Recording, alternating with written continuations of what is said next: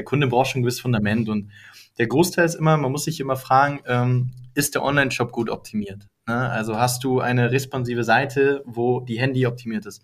Ist dein Produkt ein Lifestyle-Produkt, was anhand der Richtlinien bei Facebook, sie aber auch so starke USPs hat, dass man die bei Facebook nicht vermarkten kann. Dann spielt natürlich auch eine, die Bruttomarge eine extrem wichtige Rolle. Das heißt, hast du überhaupt die Profitmarge in die unfassbar teure Facebook- und Instagram-Werbung rein zu investieren? Ne? Was ist dein durchschnittlicher Bestellwert? Liegt der über 20, 30, 40 Euro da? Bist du hier bei 10 Euro, wo wir ähm, beispielsweise ein CPA von 1 bis 2 Euro generieren müssen, dass du überhaupt ein bisschen profitabel bist?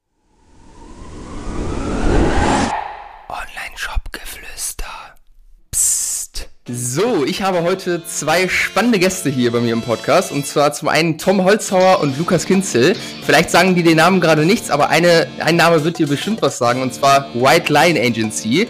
Ich werde tatsächlich mit deren Ads bombardiert. Ähm, ich bin mir sicher, du hast bestimmt auch schon mal ein, zwei Ads von den Jungs äh, zu Gesicht bekommen. Und die beiden haben eine echt coole Story, weil die vor, ich meine, vier oder fünf Jahren angefangen haben, ihre Agentur aufzubauen, äh, auf dem Dachboden von Tom tatsächlich. Und mittlerweile, ein paar Jahre später, sind sie zur Agentur herangewachsen mit über 18 Mitarbeitern. Und das finde ich super beeindruckend. Und ich finde es vor allem sehr, sehr spannend, weil ihr tatsächlich sogar noch einen Ticken jünger seid als ich. Ähm, wie kommt es, dass äh, Anfang 20-Jährige eine Agentur leiten mit 18 Mitarbeitern? Nehmt mich mal mit. Ja, also ähm, ich glaube, wir haben im Endeffekt schon immer große Ziele gehabt. Ähm, kleine Sachen haben uns im Endeffekt immer ein bisschen gestört. Und ich glaube, das Wichtigste ist eigentlich die Willenskraft. Ne? Also wir hatten Bock drauf und haben wir vielleicht einfach angefangen und dann hat sich das Schritt für Schritt entwickelt. Sehr spannend. Wie, was war so der, was war so der Start, die ersten Berührungspunkte äh, Punkte mit E-Com? Wie hat das angefangen bei euch? Tatsächlich, glaube ich, so äh, das Klischeehafte. Ne? Also wir haben E-Commerce selber, äh, ich glaube, die ersten richtigen Berührungspunkte 2015, 2016, sei es bei dem einen oder anderen eBay Kleinanzeigen, da die ersten Handelsgeschäfte ähm, über die ersten Amazon-Handelsgeschäfte bis hin zum ersten Dropshipping-Store. Ja, also wirklich dieses klischeehafte Dropshipping, wie man es von damals noch kennt. Da sind Erfahrungen zu suchen. Ja. Vergleichsweise natürlich für heute deutlich, deutlich im kleineren Umfang. Ähm, aber ich denke mal, da, da ist so der erste Impuls entstanden. Ja, da ist auch so die Leidenschaft für E-Commerce entfacht worden, wenn man das so sagen kann. Und genau, von da aus war eigentlich klar, okay, das ist, das ist eine Branche, da geht einfach unser Herz auf. Dann hat es natürlich menschlich einfach zwischen uns einfach auch sehr, sehr gut gepasst. Gerade eben auch zwischen Tommy und mir, die ja primär auch die, äh, ich sag mal, die Gesichter nach außen sind. Und da haben wir gesagt, da wollen wir weiter anderen Leuten natürlich auch bei unterstützen, haben viel Learning by Doing dann natürlich auch äh, gemacht. Performance Marketing, dass das nicht erst seit zwei Jahren relevant ist, glaube ich, auch jedem aus dem E-Commerce bekannt. Das heißt, das war damals auch schon essentiell für den Erfolg, sei es von einem äh, kleinen Dropshipping-Store oder der ersten kleinen Marke. Ähm, ja, und äh, haben dann eben mehr und mehr Erfahrungen gesammelt von Kunde zu Kunde. Und richtig Erfolg hat das Ganze natürlich dann auch erst bei den Kunden, wie ich habe gerade gesagt, also gerade am Anfang, wir sind so oft auf, äh, wenn man das so sagen darf, auf Deutsch, äh, auf die Schnauze geflogen. Ja. Das darf man. Und, äh, ich finde immer ganz wichtig in solchen Podcasts, ja, das ist auch so unser Credo, dass man nicht nur über die Erfolge hier redet, sondern es gibt immer zwei Seiten der Medaille. Und die eine Seite der Medaille, die eben immer keiner präsentieren möchte, ist natürlich auch der Misserfolg. Und wir hatten gerade am Anfang wahnsinnig viel Misserfolg. Wir haben auch heute noch unsere Tiefschläge. Aber damals, wenn man anfängt, ja, du musst halt dort irgendwie durch, musst dich halt irgendwie, musst halt irgendwie stehen bleiben, ne? also beziehungsweise auf den Füßen stehen bleiben oder wieder aufstehen. Und ähm, das war auf jeden Fall eine Thematik damals, wo wir oft mal fallen mussten und wieder aufstehen mussten und daraus eben auch unser Wachstum überhaupt ziehen konnten, unsere Erfahrung, sag ich mal, im Performance Marketing. Ja, ja, safe fühle ich auf jeden Fall. Ich meine, die, die Missschläge, die Misserfolge, die werden ja auch gefühlt immer größer, je, je größer alles wird und es wird immer schmerzhafter. Ähm, aber man wächst halt eben auch mit den, mit den Herausforderungen. Ne? Was mich in, interessieren würde, ihr habt gestartet mit Dropshipping. Ich habe es tatsächlich schon vermutet, weil äh, Noah, der, äh, der eine, äh, einer meiner Mitarbeiter bei Boost Media, der hat nämlich auch gesagt, dass er irgendwie euch damit auch schon mal in Verbindung gebracht hat. Was äh, hat euch dazu bewegt, eine Agentur zu machen und für andere äh, E-Commerce-Shops irgendwie Werbung zu schalten und nicht irgendwie einen eigenen Shop aufzubauen und vielleicht in die Richtung weiterzugehen? Ich kann, ich, äh, ja, wer antwortet jetzt? Also äh, die Frage höre ich sehr, sehr oft, wenn Kunden sich dafür entschließen, mit, der, mit den geweihten Löwenrude gemeinsam nur zu starten, im strategischen wie im operativen. Ähm, für uns war ganz, ganz wichtig, wir haben, wenn du ja im E-Commerce bist, dann entwickelt sich ja schnell eine gewisse eine Stärke, in was du wirklich stark bist. Ne? Und was bei uns eben sich herauskristallisiert hat an den Projekten von ganz, ganz früher, dass wir im Performance-Marketing sehr, sehr stark sind. Und wir haben gesagt, warum sollen wir uns auf ein Produkt ergänzen, wo wir unser ganzes Geld investieren, anstatt mit verschiedenen Firmen, woran wir uns beteiligen oder den Firmen genau explizit im Punkt Performance-Marketing helfen, 20, 30, 40 verschiedene Produkte verkaufen können und viel mehr Benchmark-Erfahrung Erfahrung sammeln können und noch besser werden in den Bereichen, wo wir wirklich uns spezialisieren wollen. Und wir haben immer gesagt, das Gras ist nicht grüner auf der anderen Seite. Wenn wir in einem Bereich vielen Leuten helfen können, ist es viel, viel geiler, als wenn wir unser, in unseren eigenen Wissens äh, ja, Topf drin sind und ein Produkt selber hochpushen. Und da hat uns irgendwie dieses Menschen-zu-Mensch-Geschäft äh, super gut gefallen. Außerdem muss man auch dazu sagen, ähm, E-Commerce, also sag mal, wir haben nie, wir sind irgendwie, wir sind nie rausgegangen, haben irgendwie Dropshipping-Kurse verkauft oder sowas. Ne? Also sowas haben wir nicht gemacht, sondern wir haben halt wirklich, wir haben für uns selber diese Dropshipping-Experimente gemacht, um zu schauen, ob das allgemein überhaupt was ist, womit wir uns identifizieren können.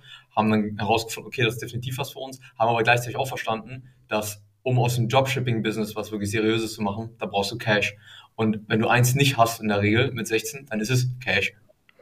ja, absolut, ja. ja. Und ähm, dementsprechend haben wir natürlich auch wir unsere Vision damals schon, äh, ich sag mal, kreiert, dass die inzwischen eine ganz andere ist. Äh, ist natürlich, was, das ist natürlich auch offensichtlich nach fünf Jahren.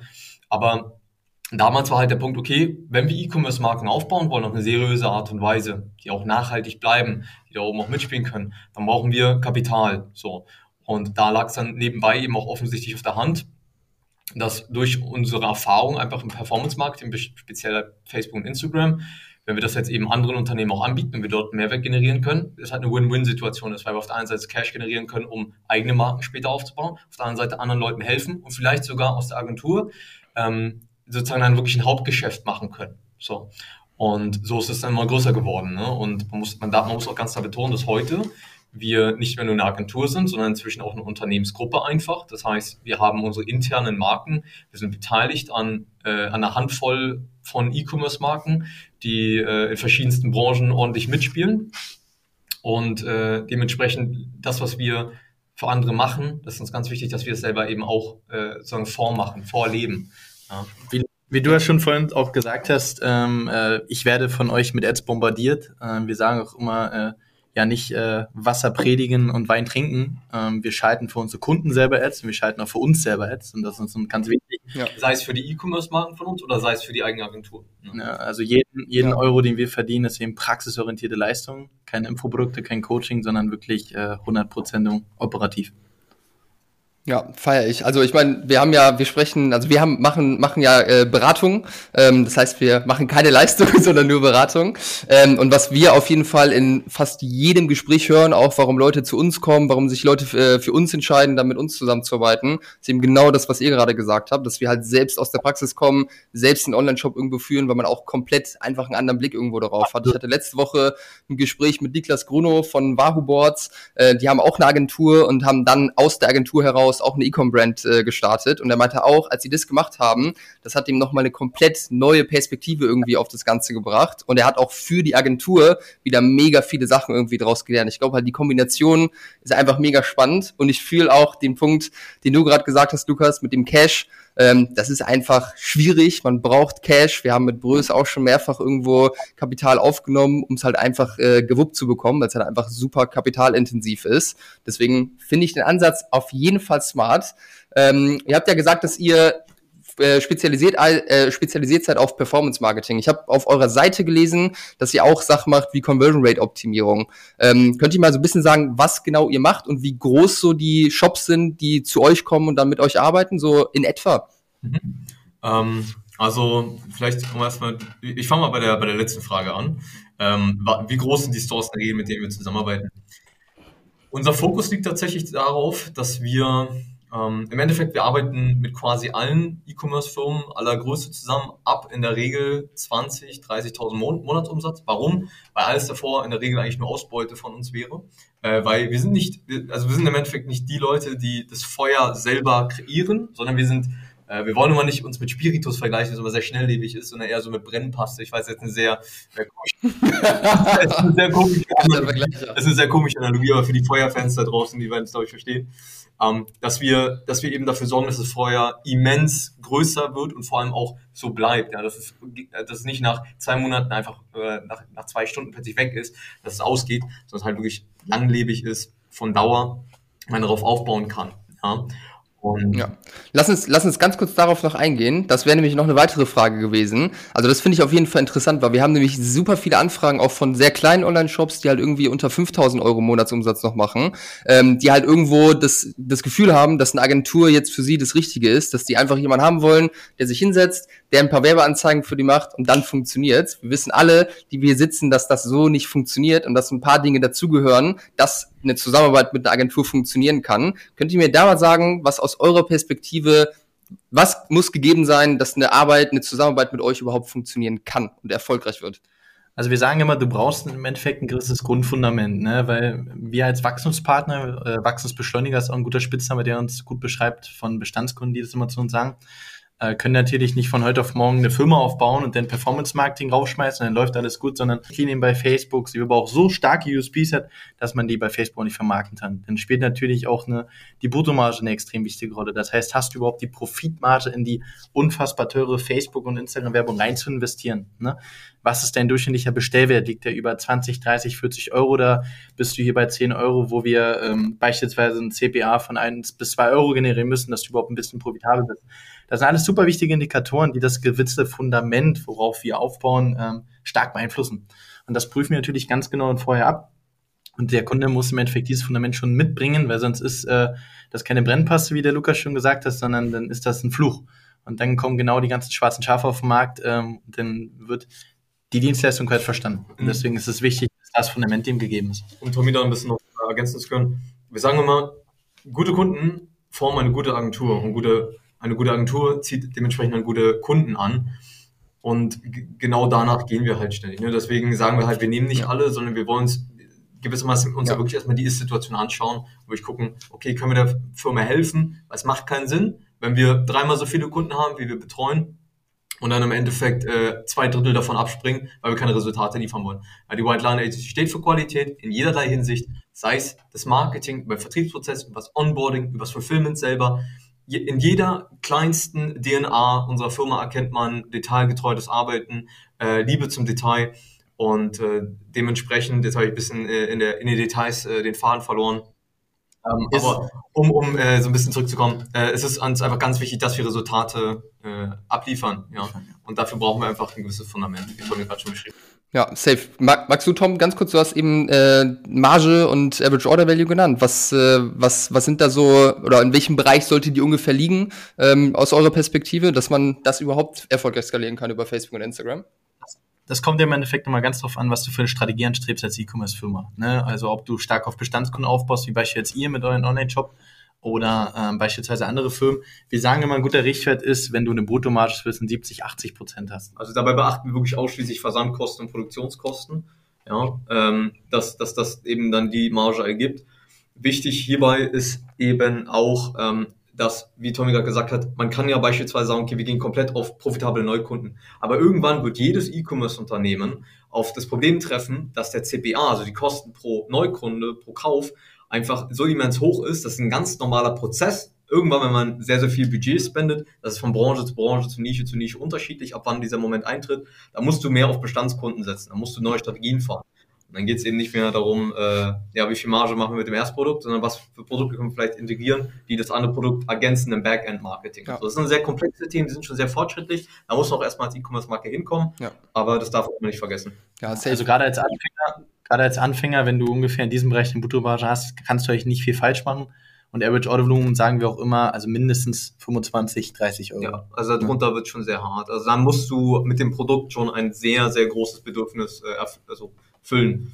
Ja, ja, ja, safe.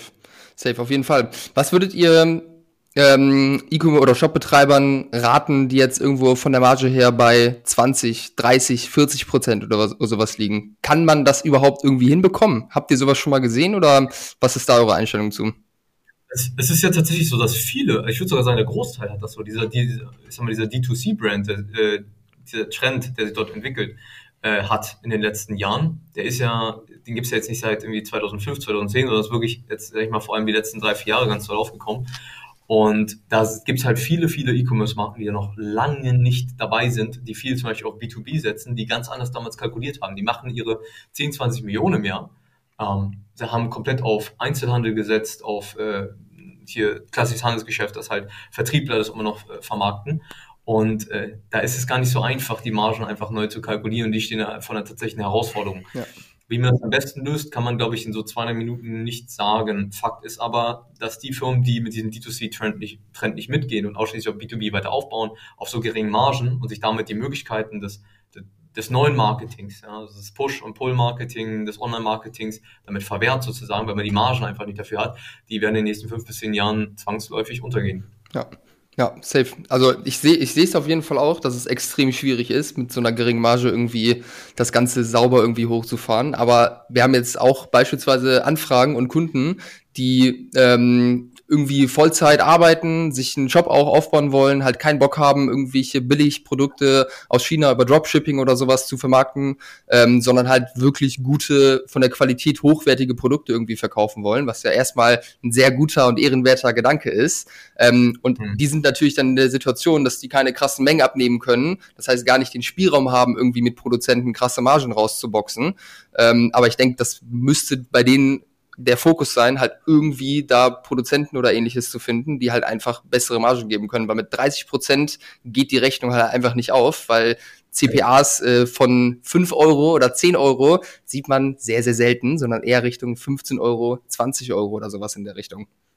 Also was ich noch sehr interessant, zum Ergänzen, was sehr, sehr interessant finde, was bei uns vielleicht auch ein großer Fokus liegt, gerade bei größeren Firmen, die auf achtstellig, mehrfach achtstellig im Jahr skalieren wollen, ist halt dieses ganze Thema ähm, umsatzfinanzierte Kredite. Ne?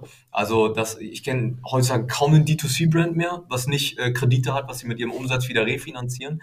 Das, das wäre vielleicht ergänzt auch zu dem, was du sagst, ähm, dass man da vielleicht auch nochmal so oder so, egal was, wie gut seine Marge ist, sollte man darauf zurückkommen, wenn man eine gewisse Größe erreichen möchte.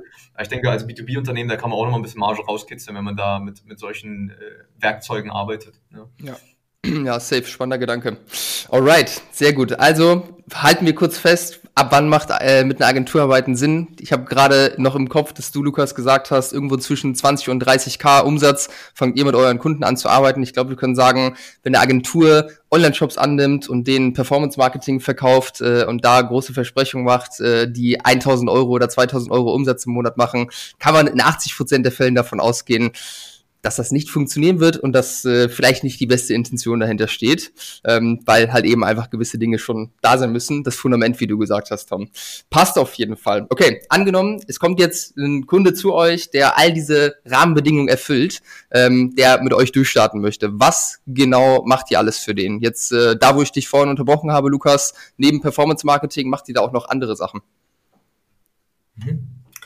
Ähm, genau, also unser Fokus wird immer äh, auf, also zumindest derzeit, sage ich mal, immer war jetzt ein bisschen weit gegriffen, aber vorerst ist unser Fokus wirklich rein auf Facebook und Instagram Advertising. So, dafür haben wir unsere Performance-Teams gebildet, die bestehen immer aus Kundenmanager, Managerin, also äh, dem Performance-Markt, dem Media Buyer, der Media Buyerin.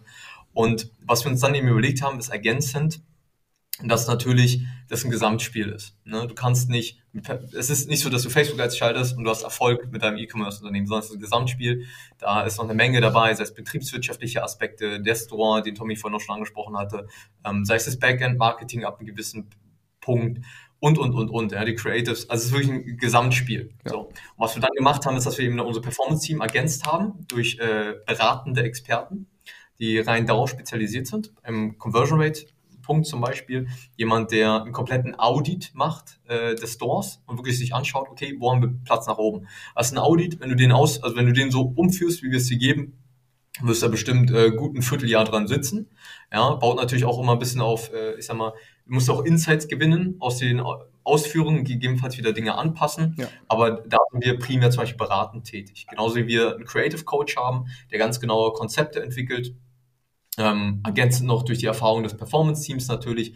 Ähm, wir haben da so eine Art Creative Flywheel ja, entwickelt für uns intern. Das heißt, die Daten, die wir auswerten aus den, aus dem Performance Marketing, ja, aus dem Facebook Ads Manager. Die werden übergeben dann dementsprechend in Absprache mit dem Kunden, dem Creative Coach, dem Performance Team selber. Daraus werden neue Ideen geschaffen, sei es Anpassungen von Seiten im Store, sei es neue Creative Ideen. Kannst ja in jederlei Hinsicht heutzutage Dinge testen die packst du sozusagen wieder zurück in den Kreislauf, testest das Ganze wieder neu an, gewinnst neue Insights daraus, geht wieder ans Performance-Team, entwickeln wieder neue Ideen.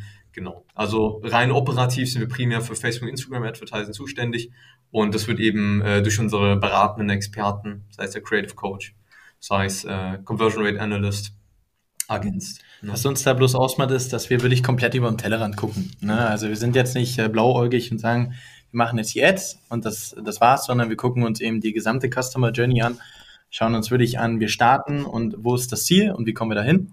Und da gibt es natürlich gewisse Skalierungsphasen, gewisse Wachstumsphasen und die wissen wir, wie man die strategisch definiert und praxisorientiert umsetzt. Und das ist der Riesenvorteil, was das Performance-Team bei den Kunden bietet. Ich sage immer, es ist wie eigentlich eine 360 unter, also 360 Beratung rund um Performance-Marketing, dass es eigentlich fast unmöglich ist, äh, den Kunden nicht zum Erfolg zu drücken. Ja.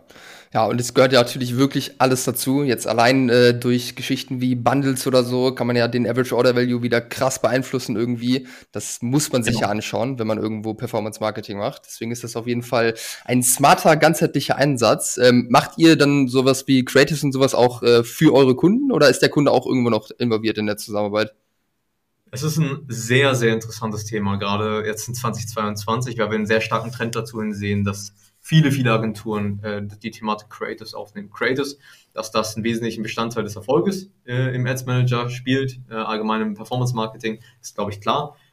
Dadurch, dass im Endeffekt die, die, das Setup selber, die technische Umsetzung, ist Hälfte der Miete. Ja. Das ist das, wie, welche Leute erreichen das. Du sorgst dafür, dass die Sta Ergebnisse stabil bleiben, langfristig auch bei der Skalierung. Im Endeffekt musst du ja auch den Leuten was zeigen. Das sind im Endeffekt die Creatives. So. Und hier stellt sich momentan, und ich denke, das ist eine Herausforderung, mit der jede Agentur kämpft, und da muss man auch selber als E-Commerce-Marke sehr kritisch damit umgehen. Wenn Firmen, wenn Agenturen anbieten, ähm, egal wie groß das Team ist, ein In-house Content Creation zu machen, ähm, dann ist immer die Frage, wie viel Qualität steckt dahinter? Etwas anzubieten und dann am Ende Resultate zu liefern, sind ja immer zwei Paar, also zwei unterschiedliche Paar Schuhe. Und wir haben uns vorerst dagegen entschieden, das selber operativ umzusetzen.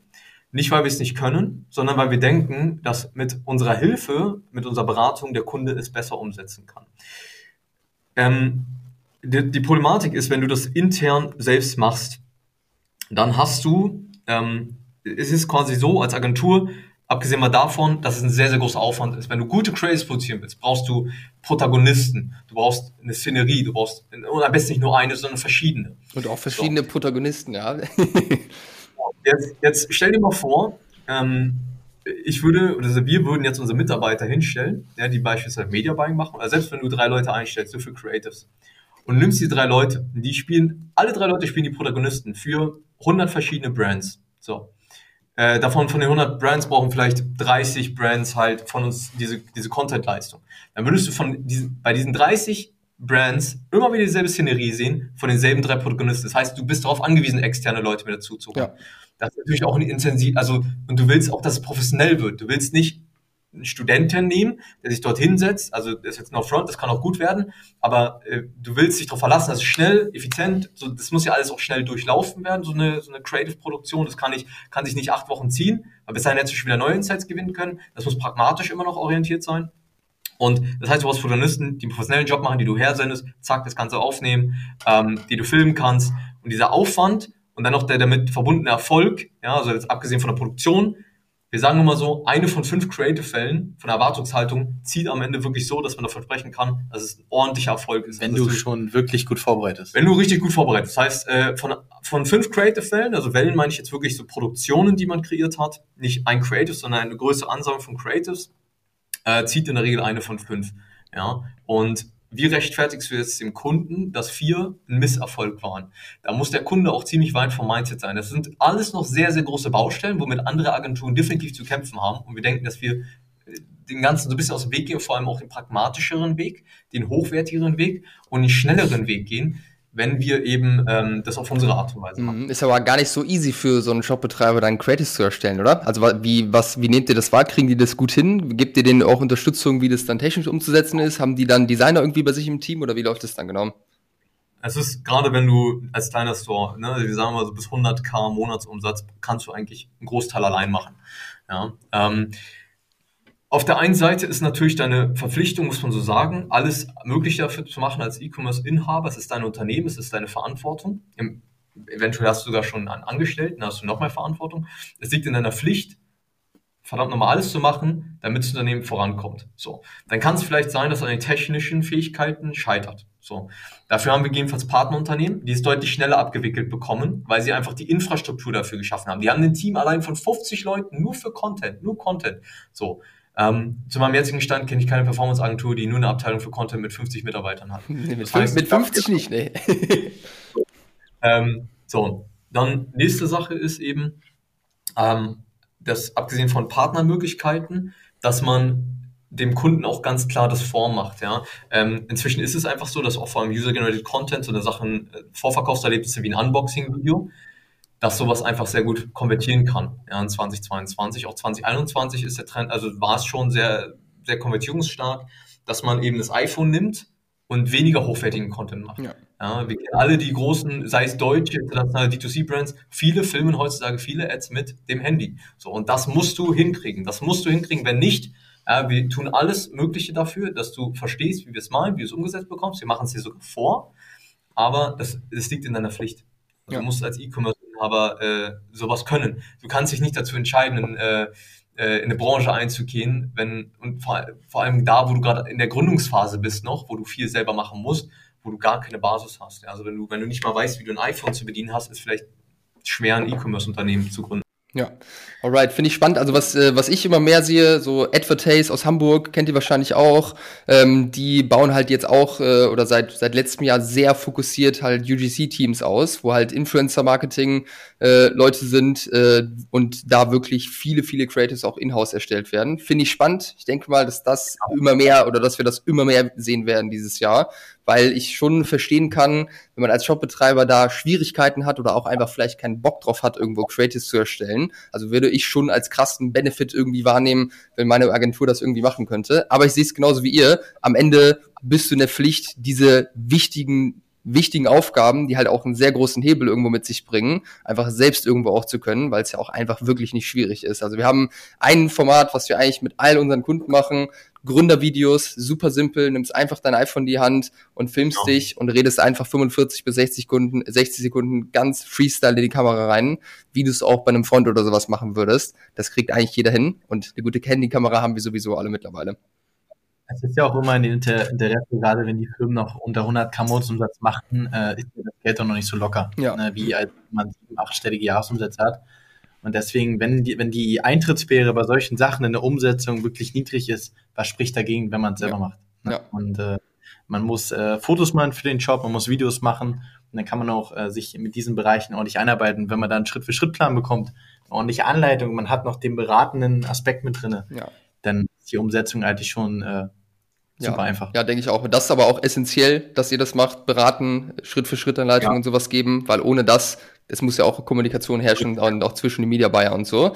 Aber alright, genug zu dem Thema. Ihr habt gerade schon ein spannendes Thema angesprochen und zwar Mindset.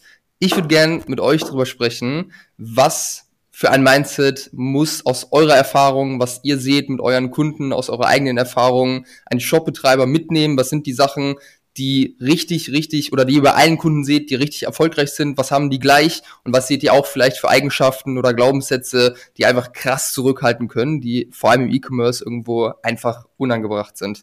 Nehmt mich da mal mit.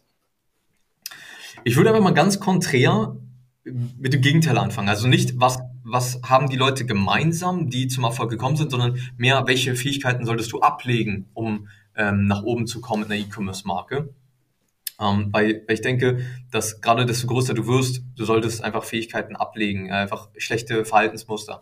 Und ein besonderes Verhaltensmuster, das vor allem sehr interessant wird, wenn du so anfängst, so 1 Million, 2 Millionen, 3 Millionen Jahresumsatz zu machen mit der E-Commerce-Marke, ist das Thema Langeweile.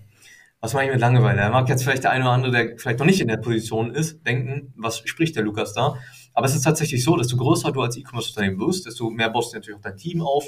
Das ist natürlich vergleichsweise mit anderen Branchen noch relativ klein. Also ich bin der festen Überzeugung, dass du ein gro also hohe siebenstellige Jahresumsätze mit einem sehr kleinen Team fahren kannst. Ja? Und ähm, dann ist es eben so, dass du Aufgaben abgibst. So. Jetzt ist es so, dass wir zum Beispiel mal eine Phase haben, die wirklich gut läuft. Ja, wir sind zum Beispiel in so einem, in so einem Februar, März, äh, Aktionen sind alle geplant, äh, Conversion Rate technisch läuft alles, wir haben unsere Split-Tests gerade am Laufen, was wenn es den Store betrifft. Und an sich läuft es gerade einfach mal. Ja, es läuft einfach mal. Ja, so, so eine Phase gibt es auch. Man ist aber gewohnt aus der Gründungsphase, dass es nicht läuft. Und dass man immer diese, diese Hustle-Kultur, die ja auch aufgekommen ist seit 2016, 2017, dass man immer was am Machen ist. Machen, machen, machen, die Conversion Rate optimieren, äh, hier noch was verändern, die Seite ein bisschen umbauen und hier die Sektion, ähm, die Ads nochmal ein bisschen fein optimieren, nochmal duplizieren, dies, das. Und diese, das muss man ablegen. Das muss man anfangen abzulegen. Man muss aufhören, in der Langeweile sein Unternehmen zu zerstören. Und das ist auch, also wirklich, also die Leute zerstören ihr Unternehmen durch Fehlentscheidungen, weil sie nervös werden, weil, weil ihnen langweilig ist. Ähm, da müssen sie, also die, die können nicht mehr aushalten, mehr zwei, länger als zwei Tage eine Conversion Rate Optimierung, also so einen Test laufen zu lassen. Ja, wollen sie direkt umändern, weil nach zwei Tagen es nicht mehr läuft, weil sie haben nichts anderes zu tun, die denken zu viel. Und zu viel denken, ja, ist nicht immer gut. So. Und das ist auf jeden Fall ein Verhaltensmuster, was man definitiv ablegen sollte, wenn man, wenn man größer werden möchte. Safe. Ja. Das ist ein Verhalten, ja, sorry. Ja, nee, alles gut. Ähm, ja, safe, also sehe ich auf jeden Fall auch so. Ähm, gleichzeitig hast du auch eine Sache gesagt, Thema Auslagern, der Grund, warum dann vielleicht auch überhaupt Langeweile aufkommt. Ich glaube, das ist auch extrem wichtig. Vielleicht jetzt nicht, wenn man schon irgendwie siebenstellige Jahresumsätze macht, aber halt, wenn man merkt, hey, es kommt langsam, Product Market Fit ist so langsam gefunden, die Ads laufen, wir haben guten ROAS, langsam profitabel und so, dass man halt anfängt, Dinge wegzugeben, weil vor allem, wenn man am Anfang steht, wenn man vielleicht auch noch alleine ist oder ein, zwei Leute hat, die dich irgendwie ein bisschen unterstützen, dann ist der Tisch voll mit allem möglichen Kram. Und da ist, glaube ich, super, super wichtig vom Mindset her, einfach nicht daran festzuhalten und irgendwie Geld sparen zu wollen oder so, sondern halt möglichst schnell Dinge, die von jedem gemacht werden können, einfach wegzugeben. Bestes Beispiel dafür ist wahrscheinlich das Thema Logistik. Wenn man das halt irgendwie noch selbst macht, wenn man 10 oder 20 K im Monat macht, ich glaube, dann ist man auf dem falschen Weg oder sollte halt schleunigst drüber nachdenken, das wegzugeben, ähm, weil das einfach Zeit frisst, die man sonst auch ins Marketing, in neue Ads oder andere Dinge irgendwie investieren könnte. Definitiv, definitiv. Wir sind auch so einem Punkt Customer Support, ne? auch ja. als Punkt. Das ist eine der ersten Sachen, die du abgeben solltest. Es frisst so schnell so viel Zeit, das ist der Wahnsinn. Da gibt es ja. inzwischen so tolle Möglichkeiten, über Drittanbieter das zu lösen. Ja, genau. ja, safe. Also ich finde ich finde spannend, was du gesagt hast, Lukas, mit dem gar nicht neue Dinge anfangen, neue Verhaltensweisen, neue Muster, sondern eher Dinge ablegen, ähm, weil ich glaube, das ist bei allen Dingen im Leben so. Wir wissen so viel, unser Kopf ist so voll, wir denken sowieso viel zu viel alle nach, weil das einfach irgendwie durch die ganzen Informationsreizungen und so weiter irgendwie wahrscheinlich kommt. Ähm, Finde ich spannend. Was, was für Dinge sollte man noch ablegen aus eurer Perspektive? Was sind noch äh, Verhaltensmuster, die schaden können, als dass sie gut tun? So, was wir auch öfter sehen, ist, ähm, gerade wenn man wächst, dass man nicht mehr auf Tagesbasis denkt, sondern auf Wochen- und Monatsbasis. Ne? Ähm, dass man sich nicht in der Theorie äh, verrennt, sondern wirklich auch praxisorientiert denkt und dass man absolut nicht äh, beratungsresistent wird, auch nach einer gewissen Zeit, weil manchmal hat man, wie äh, beispielsweise Lukas gesagt hat, hast du einen wirklichen Lauf, alles cool und du sagst, hey, das bleibt jetzt alles so und du fängst an, nicht mehr dieses offene Mindset zu entwickeln und das kann ich dann wirklich ein paar Quartale kosten und richtig viel Geld, wenn man dann einfach stur auf, auf eine Sache beharrt. Ne? Ich glaube, da darf man äh, sich definitiv nicht verrennen. Also es ist, äh, man muss wirklich, man, man, man kann ja nicht sagen, dass es ein leichter Weg ist. Ne? Man muss wirklich die goldene Mitte finden zwischen, ich bin nicht beratungsresistent, ich bin offen, ich höre mir die Dinge von anderen Leuten an und ich lasse mich nicht täuschen von den ganzen goldenen fancy Sachen und denke die ganze Zeit, das Gras von der anderen Seite ist grüner ja. und oh, TikTok-Ads, hm, wie geil, hm, dann vielleicht nochmal hier Pinterest-Ads und Snapchat-Ads und äh, Pornhub-Ads und ne, erstmal so, äh, so, das ist, man muss die goldene Mitte finden. Ne? Mehr Nein als Ja sagen, aber trotzdem offen für neue Dinge sein. Und ja.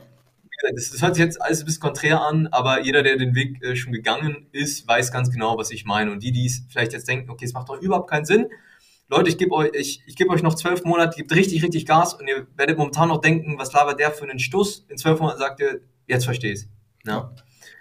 Ja, also kann ich auf jeden Fall bestätigen, dass äh, man häufiger Nein sagen sollte als Ja sagen, weil es bringt halt auch einfach nichts, am Anfang zehn verschiedene Sachen irgendwie anzustoßen, weil das einfach Fokus und Zeit und Energie braucht, um überhaupt mal eine Plattform überhaupt richtig ins Laufen zu bekommen. Das äh, alleine schon eine, eine Herausforderung, die groß genug ist. Tom, du hast gerade gesagt, ja bitte. Man kann sich das auch in dem Bereich mal visualisieren für Leute, die das im Endeffekt, wo man es noch einfach sagen kann, ist, wenn du zwei Hasen gleichzeitig jagst, fängst ja. du gar keinen. Ja, safe. Und das ist auch, und außerdem, das sagen wir auch immer sehr gerne unseren Kunden, ähm, komplexe Sachen skalieren nicht. Und genauso ist es auch mit dem Online-Shop. Deswegen lieber keep it simple. Keine also, total crazy Report-Funnels und alles erstmal Leads einsammeln und dann, gerade wenn du klein bist, ja. brauchst günstige CPA nicht an hier mit, äh, also kann, kann im Gesamtsystem helfen, aber ja, man muss, man muss simple Sachen, sich auf die simplen Sachen, auf die Basics fokussieren. Da sprecht ihr einen, wunden, einen sehr wunden Punkt an bei mir, weil wir haben tatsächlich genau das nicht gemacht und es fällt uns jetzt so gerade auf die Füße so. Wir merken das seit sechs bis neun Monaten, dass es echt dumm ist, weil wir in unserem Shop eigentlich vier verschiedene Konzepte gleichzeitig drin haben. Wir haben ja einmal den Brötchenservice, dann haben wir einmal die regionalen Lebensmittel. Das ist einmal oben in so einem Reiter kann man sich ausführen, in welchen Shop man reingehen möchte. Und dann haben wir in beiden Shops ein Abo und eine normale Bestellung. Ey, wirklich, ich raste aus, wenn ich darüber nachdenke. Das ist so kompliziert. Nicht nur für die Kunden ist es mega kompliziert und verwirrend, aber es macht auch intern extreme Probleme, weil es halt im Tracking und so weiter einfach mega schwierig ist, alles vernünftig auszuwerten, weil am Ende alles in einer scheiß Wirtschaft landet und man das fast gar nicht irgendwie richtig auseinanderziehen kann. Also keep it simple. Das unterschreibe ich auf jeden Fall. Das sollte man lieber früh machen, als irgendwann zu bemerken, fuck, wir haben es uns zu kompliziert gemacht, weil sowas dann wieder auseinanderzuziehen, ist dann ein richtiger Aufwand. Absolut. Ja, du hast gerade gesagt, Tom, mehr auf Wochen- und Monats, äh, Monatsbasis zu denken. Kannst du das nochmal ganz kurz erklären, was genau meinst du damit und warum ist es wichtig aus, aus deiner Perspektive? Also einfach gesagt ist ja im Endeffekt zum Anfang, ähm, hat man ja noch nicht so ganz das Vertrauen in das System, dass es wirklich funktioniert. Oder man ist äh, aufgeregt, äh, wenn jetzt mal beispielsweise ein Tag nicht funktioniert, dann werde ich alles verwerfen. Das, was Luca schon vorhin gesagt hat, ähm, diese, diese Unentspanntheit, die sollte man schon nach und nach ablegen. Ne? Weil du machst dein Unternehmen durch diese Langeweile oder wenn mal was nicht gut funktioniert, mit vorhastigen Entscheidungen selber kaputt. Deswegen sagen wir immer wieder, ähm, das ist auch viel bei, bei Dropshippern so, äh, Dropshipper denken in Tagesbasis, ähm, sehr, sehr oft, nicht natürlich alle. Aber das ist äh, langfristig gesehen eher schädigend als gut für deine Firma. Deswegen sagen wir immer eher langfristiger denken. Auch um hier immer noch so eine schöne Analogie zu bringen. Äh, wir nennen es immer den Popcorn-Effekt. Ja, äh, die, die gerne Popcorn essen, so wie ich, oder gerne ins Kino gehen, äh, die wissen, was ich meine. Und zwar, wenn du dir Popcorn zu Hause selber machst, ja, dann hast du erstmal Mais in der Regel, in der Tüte. Legst es in die Mikrowelle und bist ungeduldig. Und du wartest 20, 30 Sekunden und nimmst es raus und denkst dir, hm, da ploppt ja nichts. Da wird da auch nichts mehr ploppen. So. Wenn du es aber drin lässt, noch ein paar, ein paar mehr Sekunden, ja, statt 30 Sekunden, machst du nochmal 30 Sekunden zusätzlich, also dann 60 Sekunden, wirst du merken, wie nach 45 Sekunden plötzlich äh, die Tüte anfängt, äh, bis zum geht nicht mehr zu ploppen, die ganzen Popcorns und äh, kannst dann dementsprechend auch den Kinofilm genießen, beziehungsweise halt den Film bei dir zu Hause auf Netflix. Ähm, du musst halt einfach der ganzen Sache Zeit geben. Ja. Gibst der Sache keine Zeit, ja, dass die Ursache und Wirkung dann im Endeffekt auch wirklich äh, überhaupt, also die Wirkung auf die Ursache wirklich kommen kann ja. Das hat, eben, das hat eben alles eine zeitliche Latenz, ne? Genauso wie wenn du in dein Handy einen Kontakt anrufst, dann legst du auch nicht sofort auf, weil es das erste Mal gepiept hat dauert eben erst ein bisschen. Ne? Genau und dann rufst du, ein, rufst du ein zweites Mal an, rufst ein drittes Mal an und dann hast du die Leute. Alle Vertriebler wissen, wovon ich spreche. ähm, ja, finde ich auf jeden Fall, also was ich übelst feier, ist, wie viele Bilder in eurer, eurer Sprache drin sind. Das äh, macht auf jeden Fall Spaß zuzuhören, feier ich. Ähm, Fühle ich auf jeden Fall. Und ich kann auch die Leute verstehen, die nervös werden, wenn die ersten Facebook-Anzeigen oder sowas laufen, weil das schon ein mulmiges Gefühl ist, wenn dann auf einmal 100, 200 Euro am Tag irgendwie ausgegeben werden, wenn man es vorher noch nicht gemacht hat. Aber ich unterstreiche auf jeden Fall, was ihr sagt. Das ist mega wichtig. Und einen Punkt würde ich noch. Ich? Ja, bitte, mach gerne. Darf ich jetzt mal in den Wort intervenieren? Ähm, das, was du gerade gesagt hast, würde ich gerne mal auffassen. Und zwar, äh, dieses mulmige Gefühl, 100, 200 Euro ausgeben, vielleicht später auch mal 1000, 2000 Euro am Tag. Jetzt stell dir mal vor, du gehst als E-Commerce-Marke zu einer Performance-Agentur, die dein Geld ausgibt, die aber noch nie in ihrem Leben ihr eigenes Geld für Werbung ausgegeben haben, das Gefühl gar nicht kennen. Wie sollen die sich in deine Lage reinversetzen und die beste Entscheidung für dich treffen? Safe. Das ja. wollte ich mir mal so als Nebengedanken noch mitgeben. Ja, ja, da hilft's, da hilft's wieder, ähm, eigene Shops irgendwo zu haben, beziehungsweise Erfahrung. Ja, auf jeden Fall. Ich würde noch, würd noch eine Sache ergänzen, beziehungsweise zwei Sachen ergänzen, die aus meiner Perspektive extrem wichtig sind, die man als Shopbetreiber einfach sich aneignen sollte. Und zwar ist das einmal der Punkt Daten, mit Daten zu arbeiten, zu analysieren, wirklich einen Überblick zu haben überhaupt über die Daten, damit lernen, umzugehen, überhaupt die ganzen relevanten Kennzahlen und so weiter zu kennen. Das ist vor allem am Anfang wichtig. Irgendwann hat man das drin. Und auch das Thema Geschwindigkeit in der Umsetzung, weil einfach der ganze Markt unnormal schnelllebig ist, sich Dinge ultraschnell verändern und einfach die schnellsten gewinnen. Jetzt äh, auch auf, in Bezug auf Performance Marketing auch einfach mega wichtig, dort schnell irgendwo zu testen. Vor allem, wenn man anfängt, vielleicht in dem Thema die ersten Schritte irgendwo macht, auch wenn man vielleicht schon 20, 30k oder sowas macht im Monat, das äh, bestimmt halt einfach, wie schnell man dann wirklich dort auch geile Ergebnisse irgendwie haben kann und das Budget irgendwie skalieren kann. Würdet ihr das unterschreiben? Ich denke schon, oder? definitiv, definitiv. Also ich würde gerne den zweiten Punkt einmal aufgreifen.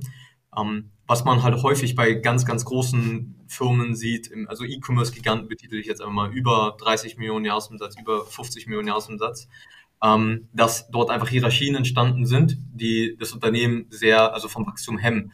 Und was ich persönlich sehr, sehr toll finde, was Zara zum Beispiel gemacht hat in der Vergangenheit, ähm, ist ja deren Logistiksystem. Die jetzt nicht zu ins Detail ist, kann jeder mal selber recherchieren. Aber Zara hat ja trotzdem in ihrer Größe es geschafft, ein Logistiksystem zu, äh, zu kreieren, also zu benutzen, was eben auf Nachfrage reagiert und flexibel sich anpassen kann und auf solche Flops, ja, die schnell aussortieren kann, dadurch auch Margen optimieren kann, aufstocken kann schnell. Und genau das muss man eben auch im Thema äh, Online-Marketing schaffen. Egal wie groß du bist, du musst es schaffen, diese Schnelllebigkeit innezuhalten. Ja, mach's wie Zara, äh, bloß halt im Performance-Marketing, im Online-Marketing-Bereich und sorge dafür, dass du ähm, Entscheidungen, da kommen wir gleich nochmal zu, auf das Thema Daten, aber wenn du Entscheidungen getroffen hast, bestes Beispiel finde ich auch wieder die Creative-Produktion und du willst neue Creatives produzieren und auf deinen Daten, die du gesammelt hast, aufbauen, dann brauchst du ein System, was absichert, dass du innerhalb von kürzester Zeit diese neuen Creatives produzieren kannst und wieder neu auswerten kannst. Ja? Strukturiert auch Daten draus ziehen kannst. Ja, und jetzt kann man vielleicht mal zum Thema Daten kommen. Es ist natürlich sehr tricky geworden. Es ist nicht mehr vergleichbar mit äh, 2020, 2021, ja, auch die Zeiten davor. Ähm, das Tracking ist natürlich von Jahr zu Jahr und vor allem jetzt explizit im letzten Jahr durch iOS äh, deutlich schlechter geworden, was ja. man im Ads Manager sieht. Jetzt darf man aber eins nicht vergessen. Damit hat jeder zu kämpfen. Ja? Ähm, Genauso wie damals äh, die Zigarettenmarken zu kämpfen hatten, dass man nun jetzt wusste, dass es krebserregend ist. Ja, da hatte jeder damit zu kämpfen. So muss auch jeder im Online-Marketing damit kämpfen, dass das Tracking schlechter ist. Das heißt, pauschal hast du jetzt erstmal keinen großen Nachteil. Ja, das geht allen so. Das musst du erstmal realisieren. Dann, nächste Sache, dass Facebook, Instagram Ads, auch äh, TikTok Ads weiterhin ähm, ist natürlich inkonstant, da kann man nicht zwingend vergleichen, aber auch Google Ads und so, es ist immer noch, kann sehr, sehr profitabel sein, wenn man es richtig angeht. Safe. So. Wie misst man jetzt die Daten am besten? Es ist auch ein Verhaltensmuster, das hätte ich vorhin noch mal ergänzen können. Ein Verhaltensmuster, wenn man das nicht entwickelt, jetzt in 2022, ist es auch ein schöner Grund, wie man vom Markt verschwinden kann. Wenn man nämlich das Gesamtspiel nicht mehr betrachtet bekommt. Wir erleben bei vielen, vielen Marken, dass sie sich fest beharren auf den Zahlen, die im Ads Manager sind. Sei es Software A, Software B, ähm, also die verschiedenen Werbeplattformen, ziehen sich alle möglichen Softwares dazu. Wir haben inzwischen fast jede mögliche Technologie ausprobiert im Tracking-Bereich. Ja, sei es eine amerikanische, sei es eine europäische, sei es selbst sogar aus Deutschland eine. Es hat bisher kaum eine mehr, äh, ich sag mal, Klarheit geschaffen, egal wie viel sie versprochen haben. Egal ob sie UTMs nutzen oder hier First-Party-Data oder dies, das, Ananas. Ähm, man muss anfangen, einfach das Gesamtspiel zu betrachten, zu verstehen, okay, ähm, wir müssen mehr auf den Shop-Umsatz auch schauen. Es gibt ja immer noch Werbekonten, die immer noch halbwegs gut akkurat tracken, auf denen man aufbauen kann. Aber es gibt halt auch viele Konten, die nicht so gut tracken. Das heißt, wir müssen dort mehr auf den Shopify-Umsatz an, uns anschauen. Schauen, okay, wenn wir das Werbebudget in den Plattformen anheben, werden Produkte XY mehr verkauft? Bewerben wir zufällig Produkt XY in diesen Kampagnen? Können wir es darauf zurückattributieren? Ähm, gerade jetzt in solchen Zeiten, wo es so komplexer wird, Dinge zu attributieren, ist es besonders wichtig, sich einen Partner zu holen, wenn man da nicht ganz so äh, viel Erfahrung hat und äh, die Verbindungen ziehen kann. Ja. Und äh, aber wie gesagt, halt eher zu kämpfen. Ich denke, dass das besser wird, auch gerade mit den Plänen von Facebook, die auch angekündigt wurden in Q4 2021 mit, mit, mit dem eigenen Store. Ähm, ja, äh, es, es, wird wieder bessere Zeiten geben. Ja, es kommen neue Technologien auf, vielleicht auch neue Werbeplattformen in Zukunft. Aber ähm, ja, äh, jeder hat mit, den, mit denselben Daten zu kämpfen, Ja. derselben geringen Datenfunktion. Ja, safe. Siehst du das? Ja, also safe genau gleich. Also ich denke auch, so jeder hat damit zu kämpfen. Äh, es, ich meine, es war ja nicht das erste Mal, dass irgendeine krasse Änderung kam irgendwie, die irgendwas viel schwieriger gemacht hat im Bereich Online-Marketing. Ich meine, als DSGVO, ich weiß nicht wann das war, 2016, 2017 oder so, das war ja auch krasser Boom irgendwo, wo alle irgendwie in Panikmodus geraten sind. Ich denke, das ist ganz normal. Und man, man muss halt dann reagieren und irgendwo ein bisschen anders vielleicht Entscheidungen treffen, irgendwo anders gucken, auf andere Kennzahlen gucken etc. Äh, Und dann kann man trotzdem über diese Plattform noch krass irgendwie, krass irgendwie gehen. Ich meine, jetzt allein bei Facebook, es verändert sich halt einfach ein bisschen das Werben, ne? Das, die reine Arbeit im Media Buying Bereich wird halt ein bisschen weniger, das Creative wird wichtiger, man lässt Facebook einfach ein bisschen mehr selbst entscheiden und dann macht Facebook immer noch saugeile Arbeit. Also wir haben schon gemerkt, dass es einen Drop irgendwo gab, letztes Jahr Q3 ungefähr, aber mittlerweile ist alles eigentlich wieder ziemlich, äh, ziemlich stabil und die Kunden haben bessere Ergebnisse teilweise als vorher, wenn man halt auf diese Änderungen irgendwo reagiert und dann das tut, was halt die Plattform von einem möchte. Ich glaube, das ist halt super wichtig, einfach da immer zu wissen, warum passiert das Ganze, was für Veränderungen bringt es mit sich und wo muss man halt gucken und was hat sich dadurch irgendwie verändert. Das ist so. Also ich denke auch, die Performance ist nicht zwingend schlechter geworden, eher sogar teilweise besser, aber halt die Art und Weise, wie man die Daten so selber wirklich im, in den Werbekonten tracken kann, das ist natürlich einfach teilweise deutlich schlechter geworden. Ja, safe. Jungs, ich habe noch ein letztes Thema, was ich gerne kurz mit euch anreißen möchte. Und zwar das Thema, ihr habt es am Anfang schon gesagt, finde ich sehr gut. Habe ich mich gefreut, dass das Thema von euch schon kam. Und zwar Misserfolge, misslungene Projekte. Ja, ihr als Agentur, wir als Beratung, ich glaube, ihr habt Kunden, wo Projekte nicht so laufen, wie ihr es euch vorstellt, wie der Kunde sich das vorstellt. Wir haben Kunden, äh, die uns engagieren und äh, wo die Zusammenarbeit am Ende nicht klappt. Ich kann jetzt aus Beraterperspektive sprechen, was da die Gründe sind, warum so eine Zusammenarbeit vielleicht auch mal nicht funktioniert. Was seht ihr da? Also wie viel Prozent eurer Kunden ähm, sind am Ende unzufrieden, springen irgendwie ab, wo habt, wo schafft ihr es einfach nicht, äh, euer Versprechen irgendwie einzuhalten? Und viel wichtiger, was glaubt ihr, was sind die Gründe, warum so eine Zusammenarbeit dann vielleicht auch an der einen oder anderen Stelle mal nicht so klappt, wie man sich vorstellt? Also, ich sag mal, als allererstes hast du ja auch schon äh, gut gesagt, wenn jetzt eine Firma sagen würde, sie ist überall immer 110% erfolgreich, das ist ja gelogen. Ne? Genauso wie jetzt äh, Audi oder Mercedes einen Motor bauen will, werden die auch manchmal einen Motor bauen, wo du in der Testphase, wo das Ding hochgeht und dann wird einfach der Fehler ausgemerzt. Ich glaube, wenn wir jetzt mal die letzten vier Jahre reflektiert, kann man sagen, äh, einmal erfolgreich sein kann jeder, konstant erfolgreich zu sein, kennen die wenigsten. Und wir haben immer, bei uns gibt es so ein Credo in der Firma, wenn ein Misserfolg entsteht oder wir haben ein Problem in einem gewissen Kundenprojekt, dann gehen wir da mit Herz ran und dann wird das ganz professionell gelöst. Und das Schöne ist ja, wir bewegen uns hier im Performance Marketing oder auch im E-Commerce. Und wie du Schönes ja auch gesagt hast, ähm, es ist alles auf Zahlen, Daten, Fakten aufgebaut. Du kannst ja im größten Teil immer sehr stark reflektieren, was ist jetzt die Ursache hinter diesem Problem, wo auf diese Aktion eine gewisse Reaktion folgt. Und die wird im Endeffekt definiert und dann wird ein Lösungsweg ordentlich gefunden, wie man im Endeffekt aus dieser Pattsituation rauskommt. Ich glaube, das Falsche ist dann gemeinsam äh, den Kopf in den Sand zu stecken und sagen, man hört auf oder man äh, äh, löst das Problem nicht, weil warum hat man denn angefangen? Ne? Und das äh, konnten wir bis jetzt immer sehr, sehr gut lösen, wenn mal auf Deutsch gesagt die Scheiße am, am Dampfen war. ähm, ergänzend noch. Ich würde auch sagen, dass wenn Kunden nach, also langfristig nicht mit uns mehr zusammenarbeiten, dann ist in 90 Prozent der Gründe, 85 Prozent der Gründe Beratungsresistenz. Ist ein bisschen komisch. Man geht zu einer Agentur, um Hilfe zu bekommen, ist aber beratungsresistent. Liegt in der Natur des Menschen, denke ich, äh, Natur des Unternehmers auch, dass äh, dort auch eine gewisse Skepsis da ist. Man muss erstmal Grundvertrauen aufbauen. Aber es gibt halt gewisse Personen, die einfach nie ein Vertrauen anlegen. Und das ist halt keine gute Basis, um erfolgreich zu sein. Es gibt einen Grund, warum Marken da stehen, wo sie stehen. Ja, wenn jemand äh, schon wüsste, was er machen muss, damit er auf siebenstellige Monatsumsätze oder meinetwegen die ersten sechsstelligen Monatsumsätze kommt, ähm, was er dafür machen muss, dann wäre er da mit hoher Wahrscheinlichkeit bereits. Wir haben das schon in einer Vielzahl von Fällen gemacht. Das Problem ist, dass man muss halt eben in so einer, Be genauso wie in einer Beziehung, äh, sei es in der Familie, sei es mit einer, mit einer Partnerin, wo auch immer, äh, wird ja richtig zum Dating-Advice schon, äh, muss man eben auch irgendwo sein Ego hinten anstellen. Wenn man das nicht kann, dann ist die Partnerschaft irgendwo langfristig zum Scheitern verdammt. Die anderen 15 Prozent, warum ein, ein, äh, Erfolg, also ein Erfolg ausbleibt, ist äh, Product Market Fit. Das Produkt wird nicht genug gefragt, hat keinen großen Platz am Markt und wird halt relativ schnell verdrängt. Ja, Das- safe. So, aber das sind so auch die zwei Hauptursachen für Misserfolg, gerade in Beziehungen mit unseren Kunden. Ist man offen ja, äh, und lässt sich beraten, dann gab es bisher kaum einen Kunden, wo es nicht funktioniert hat. Wenn man aber pauschal alles abschlägt und sagt, wir sind nicht offen für äh, beispielsweise neue Aktionen, Angebotsplanungen, um neue Kunden zu gewinnen. Ich bin nicht offen dazu, äh, über mein Produkt nachzudenken, weil wir in den Zahlen ganz klar wiedererkennen können, dass die Zielgruppe wenig Nachfrage danach hat, sondern mehr nach XY. Ich bin nicht bereit dazu, vielleicht meine Marge nochmal zu überdenken in jederlei Hinsicht. Gut, dann muss das Unternehmen abmelden. Ja. So, ne? Also kannst du eben nichts machen, ne? Ja, safe. Also ist ein scheiß Gefühl, so, weil man möchte ja helfen und man hat ja auch irgendwo den Anspruch, wenn Leute einem Geld bezahlen, halt Leistungen zu bringen und dafür zu sorgen, dass ein bestimmtes Ergebnis irgendwie kommt. Also so geht's mir zumindest und ich schätze euch auch so ein, dass euch das wichtig ist.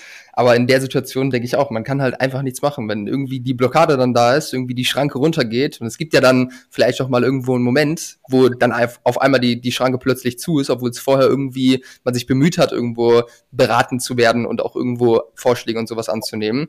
Dann wird es halt einfach schwierig und ich denke, dann sind einem die Hände gebunden. Man kann da nichts mehr machen, weil es gehören halt am Ende nicht nur bei einer Beratung wie uns, sondern auch bei einer Agentur. Ich meine, die Kunden müssen ja bei euch auch die Creatives irgendwo selbst machen. Es gehören halt immer zwei dazu, dass so eine Zusammenarbeit irgendwie erfolgreich sein kann. Und beide müssen halt am gleichen Strang ziehen und mit der gleichen Geschwindigkeit irgendwo in die gleiche Richtung gehen. Ich denke, das ist halt entscheidend. Ne?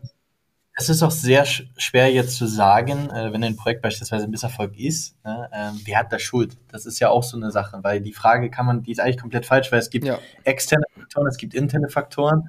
Performance Marketing ist nicht die Grundursache, äh, dass ein Online-Shop erfolgreich ist, das ist uns allen klar. Ähm, das muss man erstmal auch ganz neutral sehen, denn wenn man in solcher Pattsituation ist und hier herrscht es dann einfach ganz normal neutral als Geschäftsmann oder Geschäftsfrau ordentlich handeln und das Bestmögliche für die Partnerschaft herauszuschlagen und zu schauen, wie kommt man jetzt aus dieser, dieser, diese Problematik raus und was ist jetzt die Ursache und dann müsste man die Ursache lösen. Ne? Ist aber natürlich leichter gesagt als äh, getan, ne? wie man auch in der Praxis merkt. Wenn jemand an seinem Produkt hängt, auch ein gutes Kapital dran gebunden hat, dann hört er halt nicht gerne, schau dir die Zahlen an, äh, Zielgruppe feiert das nicht so, Preis ist zu hoch oder XY. Ja. Die Wahrheit ist halt nicht immer das, was man hören möchte. manchmal, manchmal ist die Wahrheit ist manchmal so, einfacher ja. als die Wahrheit. Ist manchmal safe. nicht rosig. Ja. Ja, safe. Ja, ich denke, was da das Allerwichtigste ist, wir haben heute, ähm, heute eine Google-Rezension bekommen, fand ich ganz nice. Fünf Sterne von jemandem, den wir im Erstgespräch abgelehnt haben, äh, weil wir ihm einfach ehrlich gesagt haben, so, dass das keinen Sinn ergibt, mit dem zu arbeiten, weil das, weil da halt bestimmte Rahmenbedingungen irgendwo nicht, äh, nicht gegeben waren. Ist übrigens ein geiler Hacker, um sich gute Bewertungen zu holen. äh, aber, aber am Ende ist ja auch voll, vollkommen berechtigt. Und das ist, glaube ich, extrem wichtig, am Anfang halt schon vor der Zusammenarbeit wird, glaube ich, der Grundstein dafür gelegt, dass die Zusammenarbeit erfolgreich sein kann, dass man einfach ehrlich ist und richtig vorfiltert und halt einfach nur Leute annimmt, wo man halt einfach mit absoluter Sicherheit sagen kann, dass das klappen wird. Außer irgendwas Persönliches kommt halt dazu.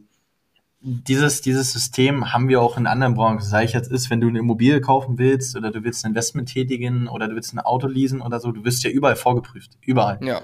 Und äh, das muss eben in Online-Marketing äh, die eben, die man nicht anfassen kann, die man nicht manifestieren kann, muss das auch so gegeben sein. Und das haben wir schon seit Jahren gemacht, das werden wir auch beibehalten und wir wir, wir, wir verstärken das eigentlich von Monat zu Monat, weil wir immer neue Parameter finden, wie wir nochmal diese Prozentuale nach oben treiben.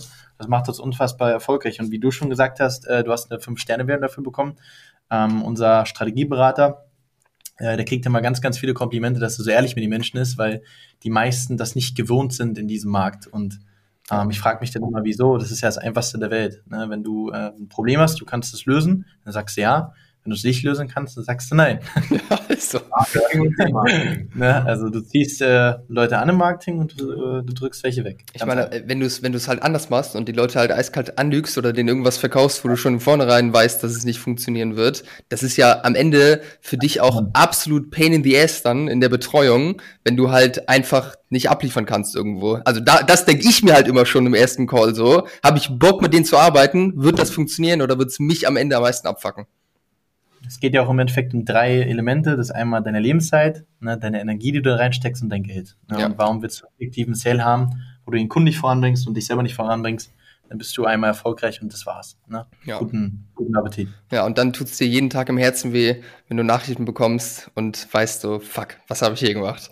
Alright, sehr gut. Also, das äh, ist doch ein schönes Schlusswort. Ähm, für die Leute, die jetzt hier zugehört haben und äh, auf der Suche sind nach einer Agentur, die diese Parameter, die die Jungs gerade eben genannt haben, äh, erfüllen und äh, das Ganze nicht selbst lernen wollen, ähm, sondern halt eine Agentur haben möchten, die, die dabei unterstützt, dann werde ich auf jeden Fall eure Kontaktdaten beziehungsweise eure Seite in den Shownotes verlinken, auch eure LinkedIn-Profile äh, verlinke ich mal in den Shownotes, dann können sich Leute bei euch melden.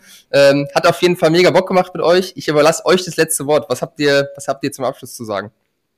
Vielleicht in erster Linie nochmal vielen, vielen Dank für die Einladung hier überhaupt. Ja? Das Gerne. Am Anfang hätten wir es sagen sollen. nee, also haben wir uns wirklich sehr gefreut, hier dran teilnehmen zu können. Und ansonsten, ähm, ich denke mal, der Großteil auch deiner Zuhörer sind ja E-Commerce-Marken selber, vielleicht auch Agenturenhaber. Ja, bleibt einfach dran. Äh, lasst euch nicht blenden. Ja, auch manchmal nicht. Äh, also seht nicht nur die positiven Dinge, die ihr jetzt auch hier hört bei uns, wir mussten auch durch, äh, wir gehen bis heute noch und wir werden auch in der Zukunft weiterhin durch sehr schwierige Phasen gehen müssen. Es ist nicht mal so fancy, wie es aussieht. Ja. Und äh, macht einfach euer Ding. Ja. Zieht das einfach durch.